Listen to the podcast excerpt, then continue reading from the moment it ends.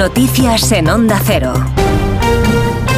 Las 10 de la mañana, 9 de la mañana en las Islas Canarias. Noticias con María Hernández. Buenos días, María. Buenos días, Alsina. Hoy pasa a disposición judicial Coldo García, declara en la Audiencia Nacional el que fue asesor del exministro Ábalos, detenido por presunta corrupción en la compra de mascarillas durante la pandemia. La operación tiene como origen una denuncia presentada en 2022 en la Fiscalía Anticorrupción por Alfonso Serrano, el portavoz del PP en la Asamblea de Madrid. Hoy ha estado en más de uno, cree que en esta ecuación falta por despejar la X y que puede pasar a ser el caso Sánchez.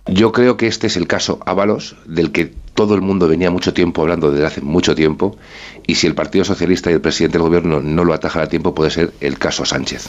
Coldo García fue persona de confianza en Ferraz, donde aterrizó de la mano del secretario de organización Santos Cerdán. El caso está monopolizando el interés esta mañana en el Congreso Cámara Baja. Ignacio Jarillo. Pues mensaje difícil del número 3 del PSOE, Santos Cerdán, que puso a Coldo García en la órbita del exministro Ábalos. Lo conozco porque vivía en Navarra y colaboró con nosotros en Navarra. Vamos a dejar que trabaje la justicia.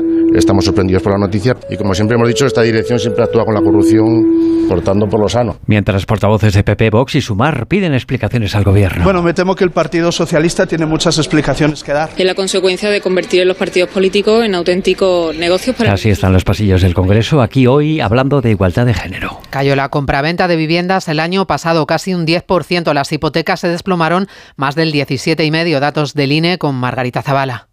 El INE pone cifras a la sensación de que el año pasado se desplomó tanto la compraventa de viviendas como la firma de hipotecas, aunque también recuerda que ha caído porque el año anterior, en 2022, veníamos de cotas muy altas. De hecho, en 2023 se vendieron casi 590.000 viviendas, que es una de las cifras más altas de los últimos 15 años. O lo que es lo mismo, se sigue comprando vivienda a buen ritmo y un tercio se hace sin hipoteca o porque se tiene dinero ahorrado o porque se es un fondo de inversión. El importe medio de las hipotecas es de 140.500 euros. Y tras la tractorada de Madrid, la manifestación del mundo rural que congregó a miles de tractores en el centro de la capital, hoy más protestas de los agricultores quieran entrar en el puerto de Valencia y bloquear el de Algeciras. Además, siguen llegando migrantes a Canarias, 92 a El Hierro esta noche en un cayuco, nueve de ellos menores. Son las 10 y 3, las 9 y 13 en Canarias. Información ahora local.